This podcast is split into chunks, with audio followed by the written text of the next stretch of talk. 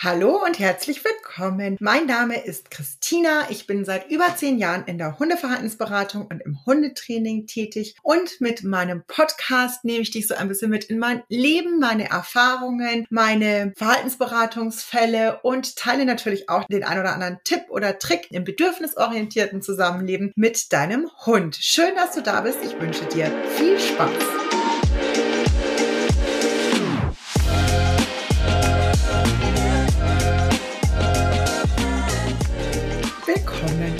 Ich möchte mit euch über das Thema kalte Jahreszeit, Schrägstrich Winter mit Hund sprechen. Und viele, glaube ich, denken, oh, ausgelutschtes Thema, haben wir doch schon alles irgendwie tausendmal gehört. Mir fallen trotzdem immer wieder Dinge auf und deswegen teile ich sie jetzt mit euch. Und wer weiß, ich an eurer Stelle würde es in Ruhe anhören, es da doch noch was Spannendes dabei. Genau, wir fangen erstmal mit der Basis quasi an. Jeder Hund ist ganz individuell bei dem Thema Frieren. Da müssen wir immer so ein bisschen aufpassen. Also es ist individuell zum einen und situativ zum anderen. Also, wir starten mal individuell. Wir haben ganz klar natürlich bestimmte Rassen, auf die wir vielleicht ein bisschen mehr schauen müssen als auf andere Hunde. Das heißt, alle mit unter Wolle und so weiter tun sich jetzt vielleicht nicht ganz so schwer im Winter. Wir hatten ja bis vor ein paar Jahren ein Dalmatinerchen. Ja, da ist Winter dann einfach schon ein bisschen was anderes, obwohl der Anton tatsächlich, finde ich, für einen Dalmatiner nicht sehr verfroren war. Zumindest die erste Zeit nicht, das kam im Alter noch mal mehr raus, weil der Anton aber auch sehr viel im Freilauf war. Da sind wir ein bisschen beim Situativen. Das heißt, überall, wo der sich selbstständig warm laufen konnte, sein eigenes Tempo laufen konnte, war das meistens nicht so wild. Ähm, bei uns ist es tatsächlich das erste Mal richtig aufgefallen dann beim Mantrailing in den Wartezeiten. Als es statisch wurde, da wurde es dann einfach irgendwann deutlich zu kalt für ihn und da mussten wir dann einen Mantel kaufen. War übrigens meine allererste erste Erfahrung mit Hundemänteln. Wir hatten ja als Familienhund einen Schäfer, Setter, Hirtenhund-Mischling, die hatte sowas von Unterwolle. Die hatte damit gar kein Problem. Also, auf welche Hunde wir allgemein einfach ein bisschen mehr schauen sollten, zwecks Erkältungsgefahr etc. pp. und ob sie frieren, sind auf alle Fälle die Welpies. Da bitte wirklich drauf achten, die lieber mal mehr einzupacken als zu wenig. Alle Hunde mit sehr kurzem Fell, mit nackten Bäuchen, Fell ohne Unterwolle,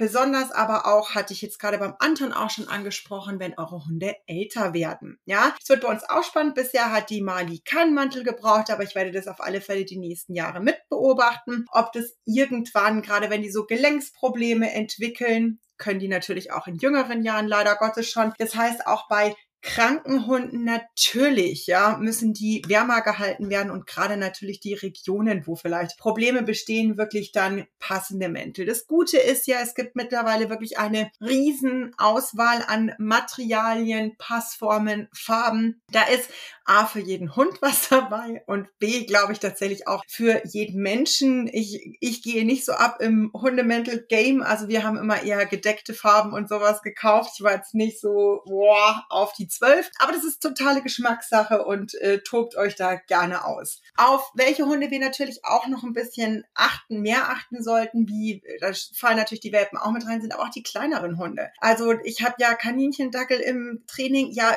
also da schleift halt schon schlicht und ergreifend der ganze nackige kleine Bauch im feuchten Gras oder im feuchten Laub. Da braucht es noch nicht mal eine krasse Schneedecke.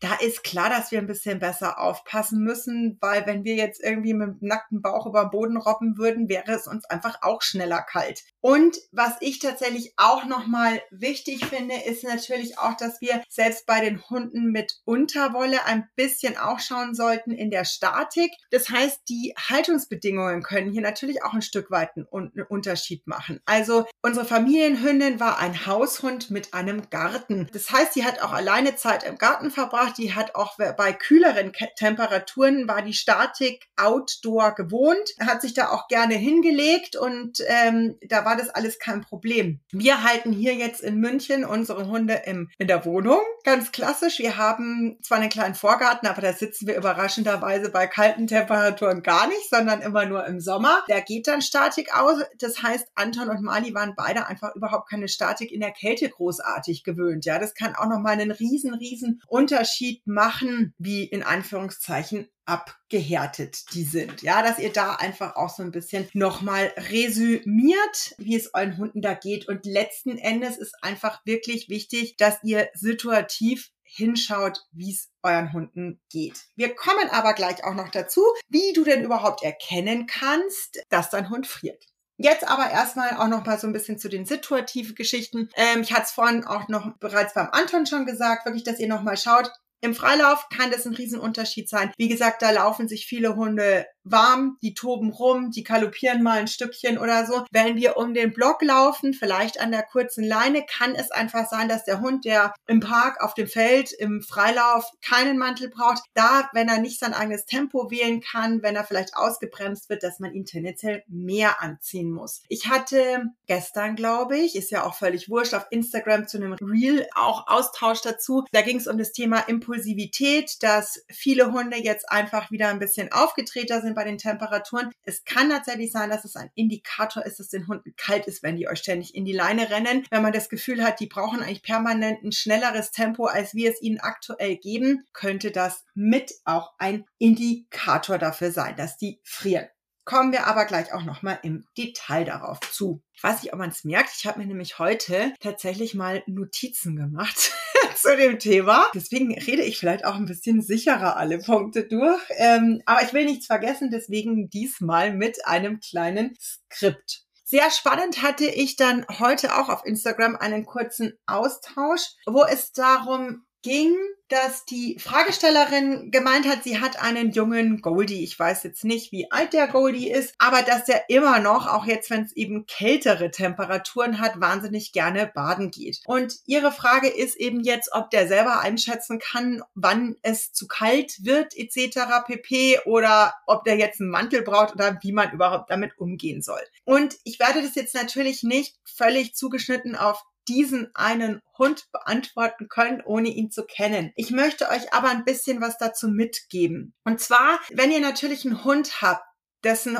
Hobby ist es, gerne ins Wasser zu gehen. Und ähm, der hat da irgendwie eine riesen Freude daran, aber der ist jung und hat noch keine Erfahrungswerte, was danach passiert, dann wäre ich damit sehr vorsichtig bei den Temperaturen. Das heißt, ich würde da immer so ein bisschen darauf achten, wann im Laufe des Spazierganges der ins Wasser geht. Das heißt, wenn es jetzt zum Beispiel so mit die letzte Amtshandlung ist, wo man dann zum Auto geht, den Hund abtrocknen kann und so weiter, dann ist es bestimmt eine andere Hausnummer, als wenn man noch stundenlang spazieren geht, der immer wieder ins Wasser geht, weil sie das natürlich nicht einschätzen können, was jetzt unser Plan ist von der Länge des Spaziergangs oder der Runde. Wenn man also klar könntet ihr auch zum Beispiel sagen, sagen, ja klar kann er ins Wasser, ähm, wenn er die Umgebung kennt, dann stelle ich dem zum Beispiel auch frei, ob wir jetzt wieder umdrehen und nach Hause gehen oder wann wir umdrehen und nach Hause gehen. Da könnte man natürlich über Selbstwirksamkeit auch noch einiges rausholen. Allgemein bin ich da relativ strikt, wenn ich das Gefühl habe, dass sie dann doch sehr viel schlottern. Wäre ich tatsächlich jemand, ich würde dann nicht ins Wasser lassen bei bestimmten Temperaturen und würde das einfach tatsächlich mit ihm üben, dass er mit mir am Wasser dann vorbeilaufen kann und das einfach auch lernt. Ich finde, es ist bei älteren Hunden mit ein bisschen anderen Erfahrungswerten noch eine andere Hausnummer. Dann wollen wir aber natürlich auch einfach mal ein bisschen darüber sprechen, woran ihr denn erkennen könnt, dass Hunde frieren. Und da kann ich, oh Gott, da könnte ich so wahnsinnig viele Geschichten erzählen, die meistens noch besser in den Frühling reinpassen. Kommen wir aber gleich auch noch dazu. Wenn Hunde frieren, kann es eben individuell auch ein bisschen unterschiedlich ausschauen. Das heißt, Zittern ist ja häufig der Indikator, den fast alle kennen und da ist eigentlich beinahe jedem bewusst, okay, alles klar, mein Hund friert. Es gibt aber auch Hunde, die stehen einfach nur sehr verklemmt, sind dann so bucklig, ziehen den Bauch ein und laufen auch so. Also die werden sehr, sehr steif, wie so ein eingezogener Bauch und dann hatschen die da so bucklig entlang mit eingezogenem Bauch. Auch Das ist ein großer Indikator, dass wir oder kann ein großer Indikator sein. Könnte natürlich auch sein, dass er Bauchschmerzen hat. Deswegen immer so ein bisschen situativ, individuell natürlich auch hinschauen. Häufig zeigen sie ja dann auch so Verhalten, dass sie wahlweise gar nicht Gassi gehen wollen, dass sie sehr langsam Gassi gehen, sehr lustlos Gassi gehen, sehr wenig Erkundungsverhalten im Sinne von schnüffeln, beobachten, sondern eigentlich nur so, okay, bringen wir es hinter uns zeigen kann aber im umgekehrten Falle eben auch, was ich vorhin schon gesagt habe, kann sich das auch wirklich so zeigen, dass sie eben viel in die Leine rennen, viel versuchen Tempo zu machen, um sich einfach warm laufen zu können. Also da wirklich gut hinschauen, äh, was ihr so macht. Was ich jetzt eingangs zu diesem Thema sagen wollte, sind zum Beispiel, wenn man das erzählt, kann man das immer gar nicht glauben, dass Leute das in diesen Momenten nicht checken. Und ich weiß total, dass es nicht absichtlich ist, zumindest mindestens 90 Prozent der Fälle. Aber gerade so in der Übergangszeit, ja, im Herbst oder Frühling, wenn die Sonne manchmal noch so richtig stark ist, ja, und wenn wir dann sagen, wir gehen in ein Café, setzen uns dahin beim Gassi und trinken noch irgendwas, haben die meisten Leute keine Unterlage, keine Decken, kein gar nichts für die Hunde mit dabei und wollen aber natürlich häufig dann, dass die schon adrett irgendwo sitzen oder liegen und sich gefälligst benehmen. Und ich war Anfang diesen Jahres. Ja, es war im Frühling, auch wieder bei uns an so einem Kiosk. Ich habe auf alle Fälle der Story damals drüber berichtet. Ich weiß gar nicht, ob ich noch irgendwo anders darüber berichtet habe. Und ich kann gar nicht, ich es ist wirklich, es ist einfach ein Albtraum, das Ganze zu beobachten, wenn man dann sieht, wie die Leute da alle in der Sonne schön warm sitzen, ihren Kaffee schlürfen und wirklich alle paar Minuten ihre Hunde anschnauzen, die nicht ruhig halten können, weil die einfach frieren. Und die ganzen Hunde schauen elendiglich aus. Also da waren auch wirklich so Senior-Hündchen dabei, wo du dir wirklich denkst so, oh Leute, das kann echt irgendwie nicht so richtig wahr sein. Also bitte, macht es einfach besser. Es ist völlig in Ordnung, wenn ihr sagt, ich will die Sonne nutzen, aber dann hat, es gibt wirklich super gute, ganz kleine, zumindest kleine faltbare Decken, die super isoliert von unten sind, weil es ist vom Boden einfach schweinekalt für Hunde, die eben wir, wir reden nicht über die Hunde, die damit überhaupt gar kein Thema haben. Es gibt ja die Hunde, die leiden eher in der beheizten Wohnung Höllenqualen und sind die ganze Zeit auf der Suche nach Abkühlung und brauchen im Winter eher die Kühldecke. Die schmeißen sich dann auch gerne da irgendwo in, in, auf den Teer oder Boden oder sonstiges und sind wahrscheinlich Gott froh sogar und finden es besser als zu Hause. Dann tut es, ja. Ich möchte nur, dass ihr einfach wirklich hinschaut und anpasst, ja. Und notfalls, wenn ich einen kleinen Hund habe, kann ich den ja auf den Schoß nehmen und mit auf die Jacke draufsetzen oder, oder, oder. Und wenn es, also wenn ich gerade Lust habe und ich habe aber irgendwie nichts dabei und steht nichts zur Verfügung, dann bitte bringt einfach den Hund kurz nach Hause und setzt euch danach in die Sonne oder so, ja dann muss man da einfach Lösungen finden, dass es allen Beteiligten gut geht. Aber den Hund anzuschnauzen, weil er nicht still sitzt oder liegt, wenn er total friert, das ist nicht die Lösung. Und da sind wir auch wirklich ganz klipp und klar wieder. Schaut, wenn ihr Hundekurse besucht. Es gibt auch hier Hunde, die haben im Winter kein Problem am Platz lustige Übungen zu machen. Die freuen sich über die Interaktion mit dem Menschen, dann tut es. Ich war heute mit der Mali bei der Hundephysio und äh, habe mich da lustigerweise mit unserer Physiotherapeutin auch drüber unterhalten. Aber es ist so beknackt, einen Hund der tendenziell einfach krass friert, der keine Freude hat, im Winter irgendwie viel Statik draußen zu verbringen, der, wenn dann wirklich in Bewegung bleiben muss, den irgendwie mit Sitz und Bleib und Platz und Bleibübungen und dann bist du die ganze Stunde nur damit beschäftigt, diesen Hund zu überreden, überhaupt zu kooperieren. Und irgendwie ist Frust auf allen Seiten, dann spart es euch einfach bitte, macht eine Winterpause und wenn ihr dann im Frühjahr wieder Bock habt und die Gegebenheiten passen oder ihr einen Hundekurs findet, der es gibt ja auch welche, die in der Halle trainieren oder, oder, oder. Ja, es gibt ja auch Möglichkeiten, wenn man das zwingend machen muss. Aber es ist wirklich kein Muss. Kein Hund muss den ganzen Winter auf einen Hundeplatz, wenn niemand daran Freude hat. Es macht einfach einen Unterschied, ob ihr in Anführungszeichen normal spazieren geht, der seinen Hobbys nachgehen kann, der sein Tempo viel laufen kann, wo man einfach das Ganze berücksichtigt, was er so braucht, oder ob der konzentriert arbeiten soll in einer Umgebung, die für ihn gerade körperlich anstrengend und stressend ist. So viel auch noch dazu. Hundemäntel. Wir sind wieder dabei. Nein, nicht jeder Hund braucht einen Hundemantel und nicht jeder Hund braucht immer einen Hundemantel. Aber es gibt Hunde, die brauchen unbedingt Hundemäntel und die brauchen auch immer einen Hundemantel, sobald es irgendwie kälter wird. Und da wirklich so ein bisschen drauf achten. Wichtige Punkte, die ein Hundemantel für euch mitbringen solltet, auf die ihr achten solltet, ist wirklich Funktionalität. Also für was braucht ihr einen Mantel? Das heißt, wenn ich jetzt einfach nur feststelle, mein Hund findet halt einfach Regen von oben Kacke und äh, wir brauchen halt einfach nur irgendwas, was vor dieser Nässe schützt, dann reicht ja manchmal auch ein klassischer Regenmantel, der tatsächlich auch Hunden helfen kann, die kein Problem mit der Kälte haben. Manchmal darf man auch ganz pragmatisch sagen, ist es auch vielleicht nur die Bezugsperson, die sich freut, wenn der Hund einen Regenmantel getragen hat und sich freut, dass der dann nicht irgendwie, also sich abschüttelt und die ganze Wohnung voll gespritzt ist, wenn die aus dem Regen kommen. Auch das völlig legitim. Wichtig ist ja, wenn ihr über Mäntel arbeitet, dass ihr wirklich darauf achtet, dass eure Hunde lernen dürfen, die zu tragen, wenn es nötig ist. Es gibt Hunde, die haben kein Problem, den kannst du einen Mantel anziehen, die sind laufen einfach damit rum, als hätten sie noch nie was anderes gemacht. Und bei manchen Hunden muss man halt ein bisschen Training anwenden, damit sie das lernen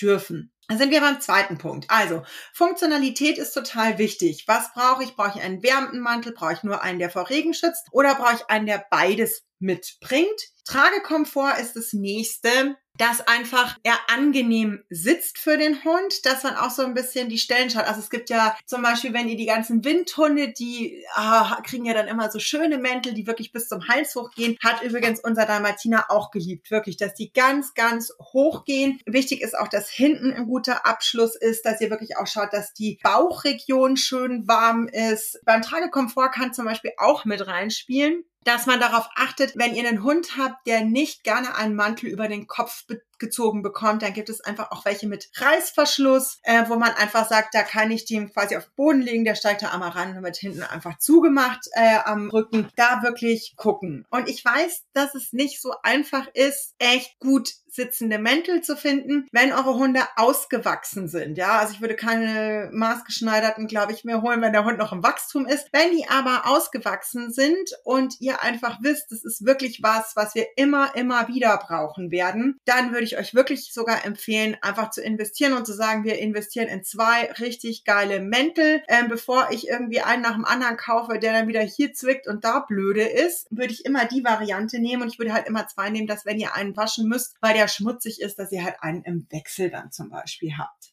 Das wären so die Punkte, auf die ich auf alle Fälle achten würde.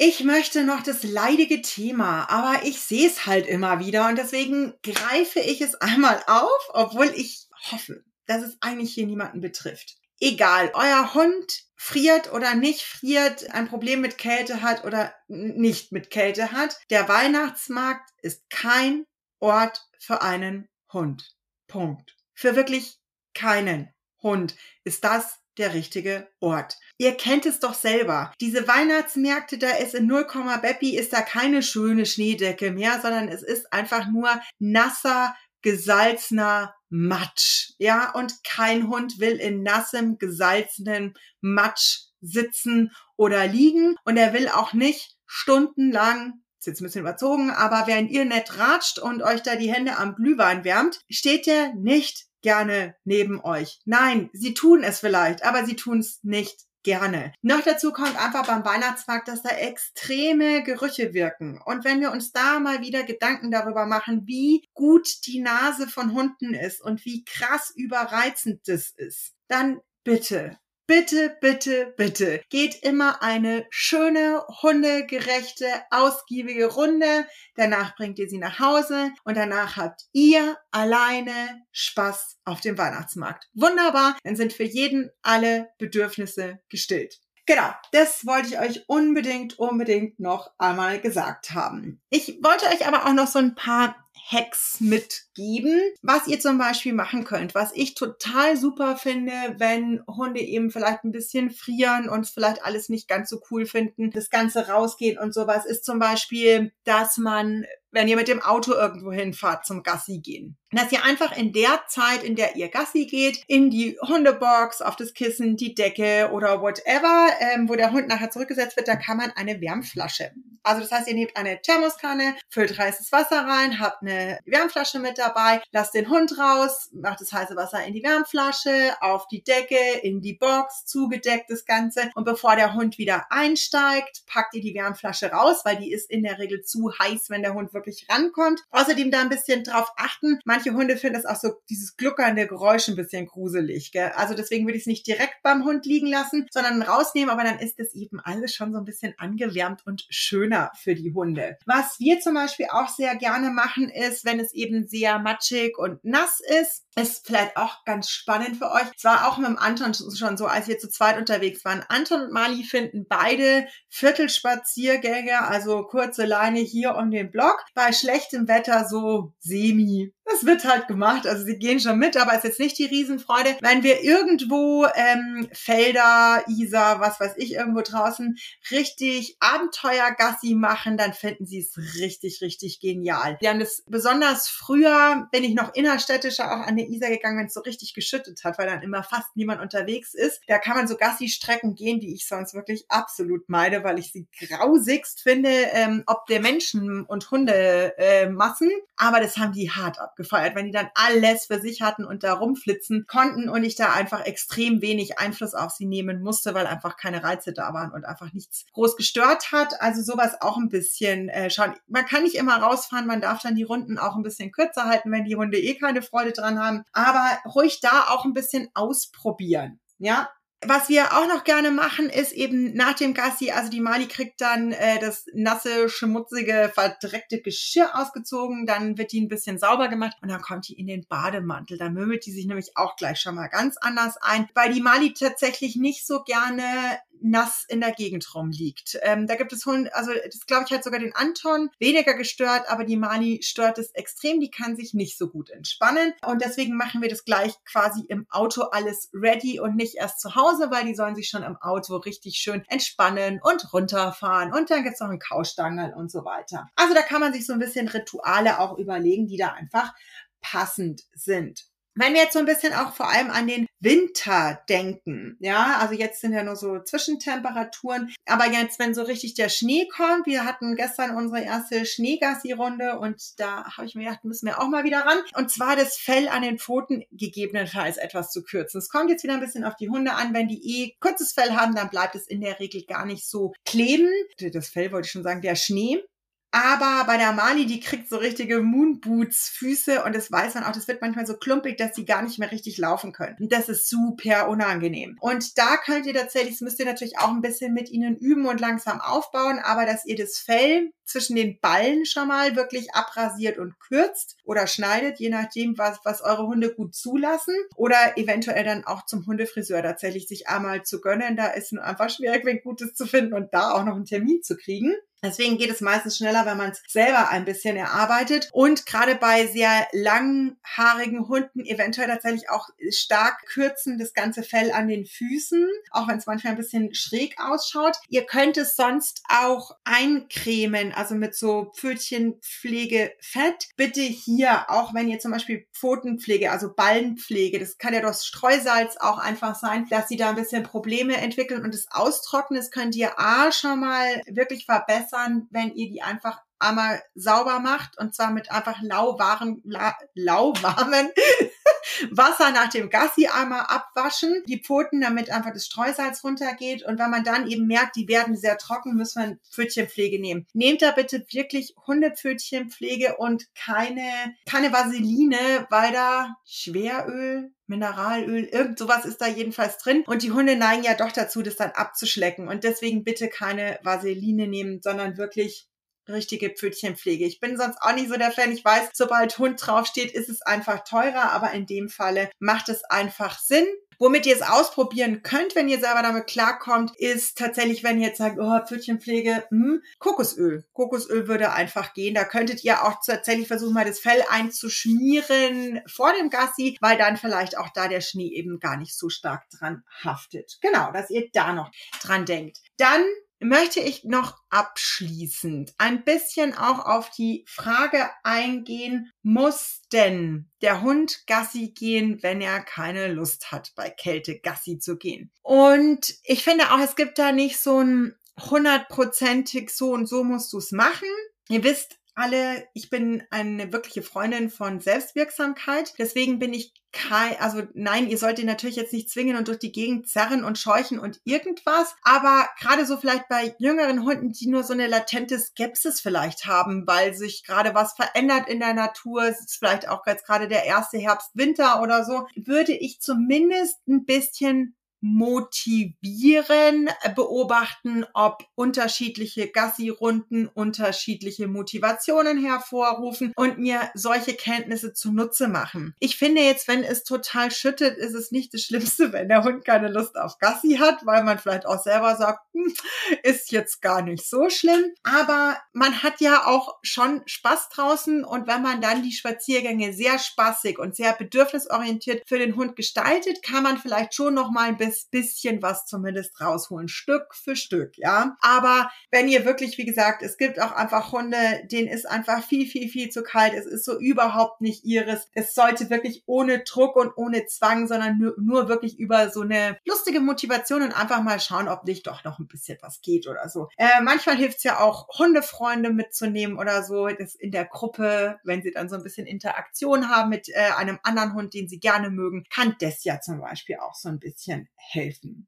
Jawohl, ich glaube, jetzt habe ich euch so das Wichtigste mitgegeben. Notfalls gibt es eine zweite Folge, weil mir noch irgendwas Wichtiges einfällt. Vielen Dank fürs Zuhören. Wie immer freue ich mich über eine kurze Bewertung beim Anbieter eures Vertrauens und auf alle eure Kommentare, auf das Feedback, auf Fragen, auf Anregungen. Gerne wahlweise per Mail oder sehr, sehr gerne einfach unter den dazugehörigen Post auf Instagram. Bis nächste Woche.